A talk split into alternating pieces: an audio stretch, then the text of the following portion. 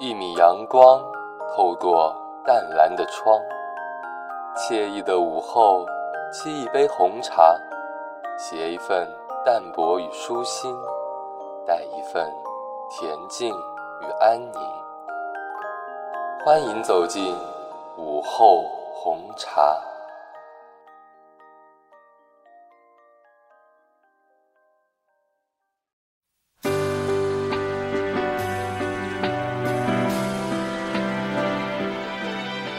大家好，欢迎收听今天的午后红茶节目。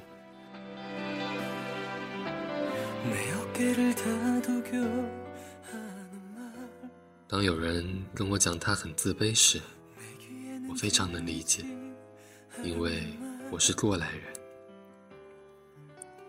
我从小到大一直都有很强的自卑心理，不只是因为家境贫寒。更重要的一个原因，是我从小有一个明显的缺点，口吃，也就是结巴。没有口吃毛病的人，永远不会理解口吃的烦恼。不敢说话，不敢打招呼，不敢回答问题，不敢朗读课文。严重的时候，连外人都不敢见。记得小时候。我妈让我去同村的邻居家借几升米，我不敢去，不是因为觉得借东西丢人，而是害怕第一句话说不出口。后来我还是去了，当时的情景我仍然记忆犹新。我在路上练习了很久，大伯伯，我妈叫我过来借三升米。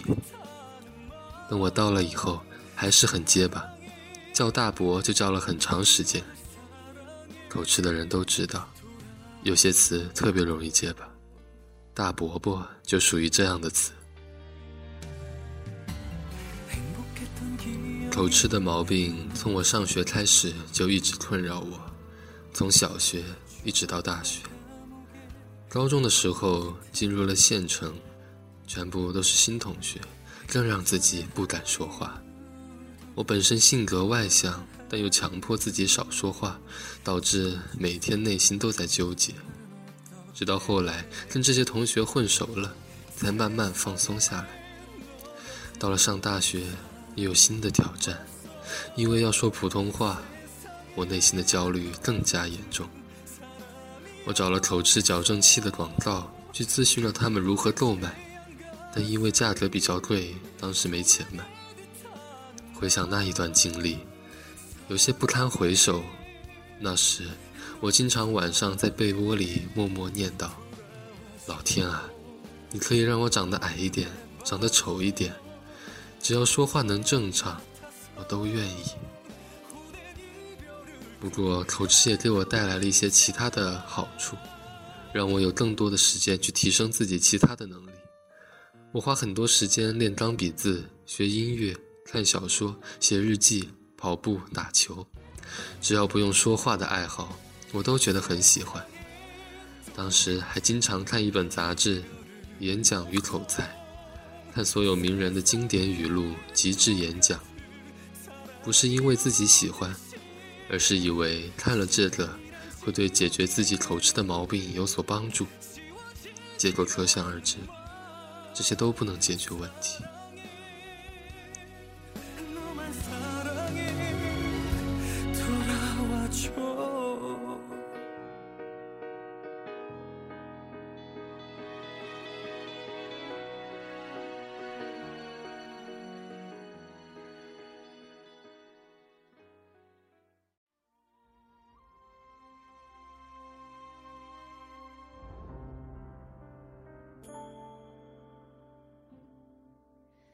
我宿命横着些故事的泪，也不知道什么时候，我开始朝另外一个角度思考：其他人也会有明显的缺点吗？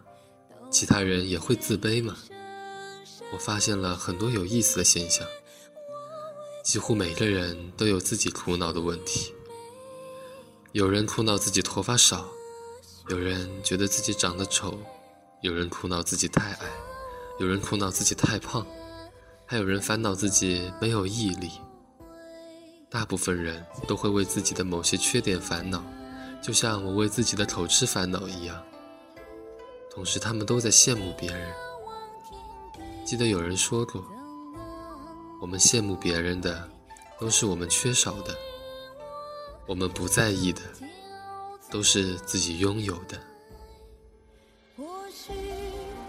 天注定誓言给谁，却又偏偏虚掷了岁月。我开始接受自己。接受自己有口吃，接受自己的不完美。后来，我在大学当班长，在班会上，我第一句话就是：“我有个毛病，就是结巴，大家多多包涵，也希望大家能帮帮我。”当我说出这句话的时候，我如释重负。从那以后，一切都开始发生变化。真的会有很多人私下里来建议我如何克服，还有人说以前就没有意识到我有这个毛病。后来到了淘宝上班，我经常给淘宝的管理者讲课，每次讲完课，我妈都会问我：“你讲课时结巴不？”我说：“有时候也结巴啊，不过没关系，大家都习惯了。”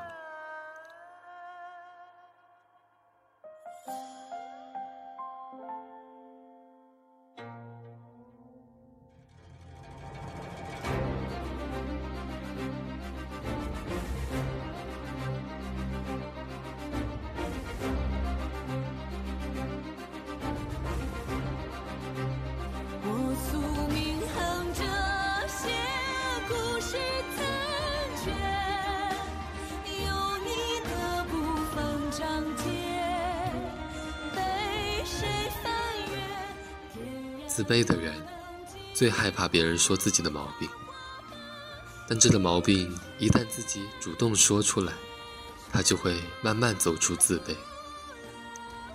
自卑的人经常会把自己的缺点放大，以为周围的人只要看见了自己就会发现这个缺点。其实每个人都很忙，每个人也都有自己的焦虑，没有时间来关注你的缺点。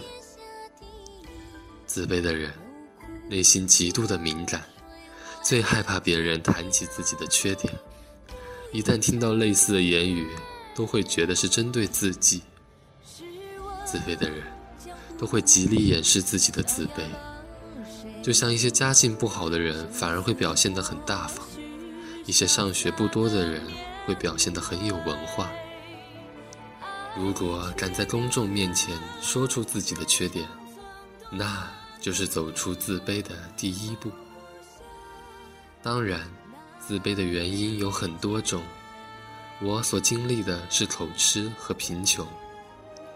走出自卑，也不是只要自己说出自己的缺点就能真正走出来。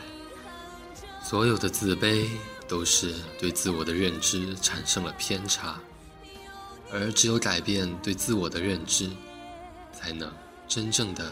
不会自卑。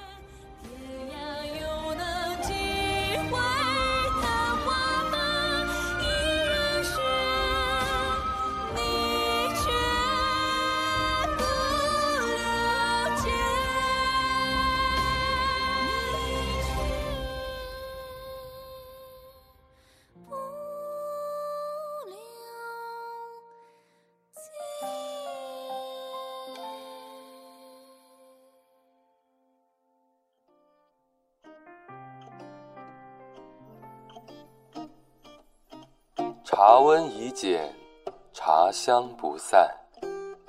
花开花落，茶沉茶浮。心情积蓄，味道几何？时间在音乐与文字中静静流过，下一刻就该是夕阳西下，漫天晚霞了吧？